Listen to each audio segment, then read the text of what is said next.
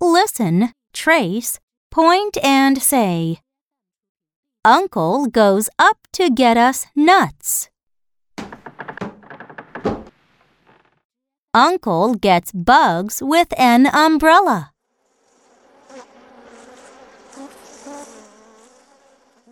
Uncle is not upset as his underwear gets wet.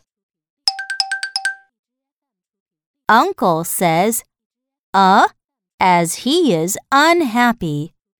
Uh, Now say it with me. Uncle goes up to get us nuts. Uncle goes up to get us nuts. Uncle gets bugs with an umbrella. Uncle gets bugs with an umbrella. Uncle is not upset as his underwear gets wet. Uncle is not upset as his underwear gets wet. Uncle says, uh, as he is unhappy. Uncle says, uh, as he is unhappy.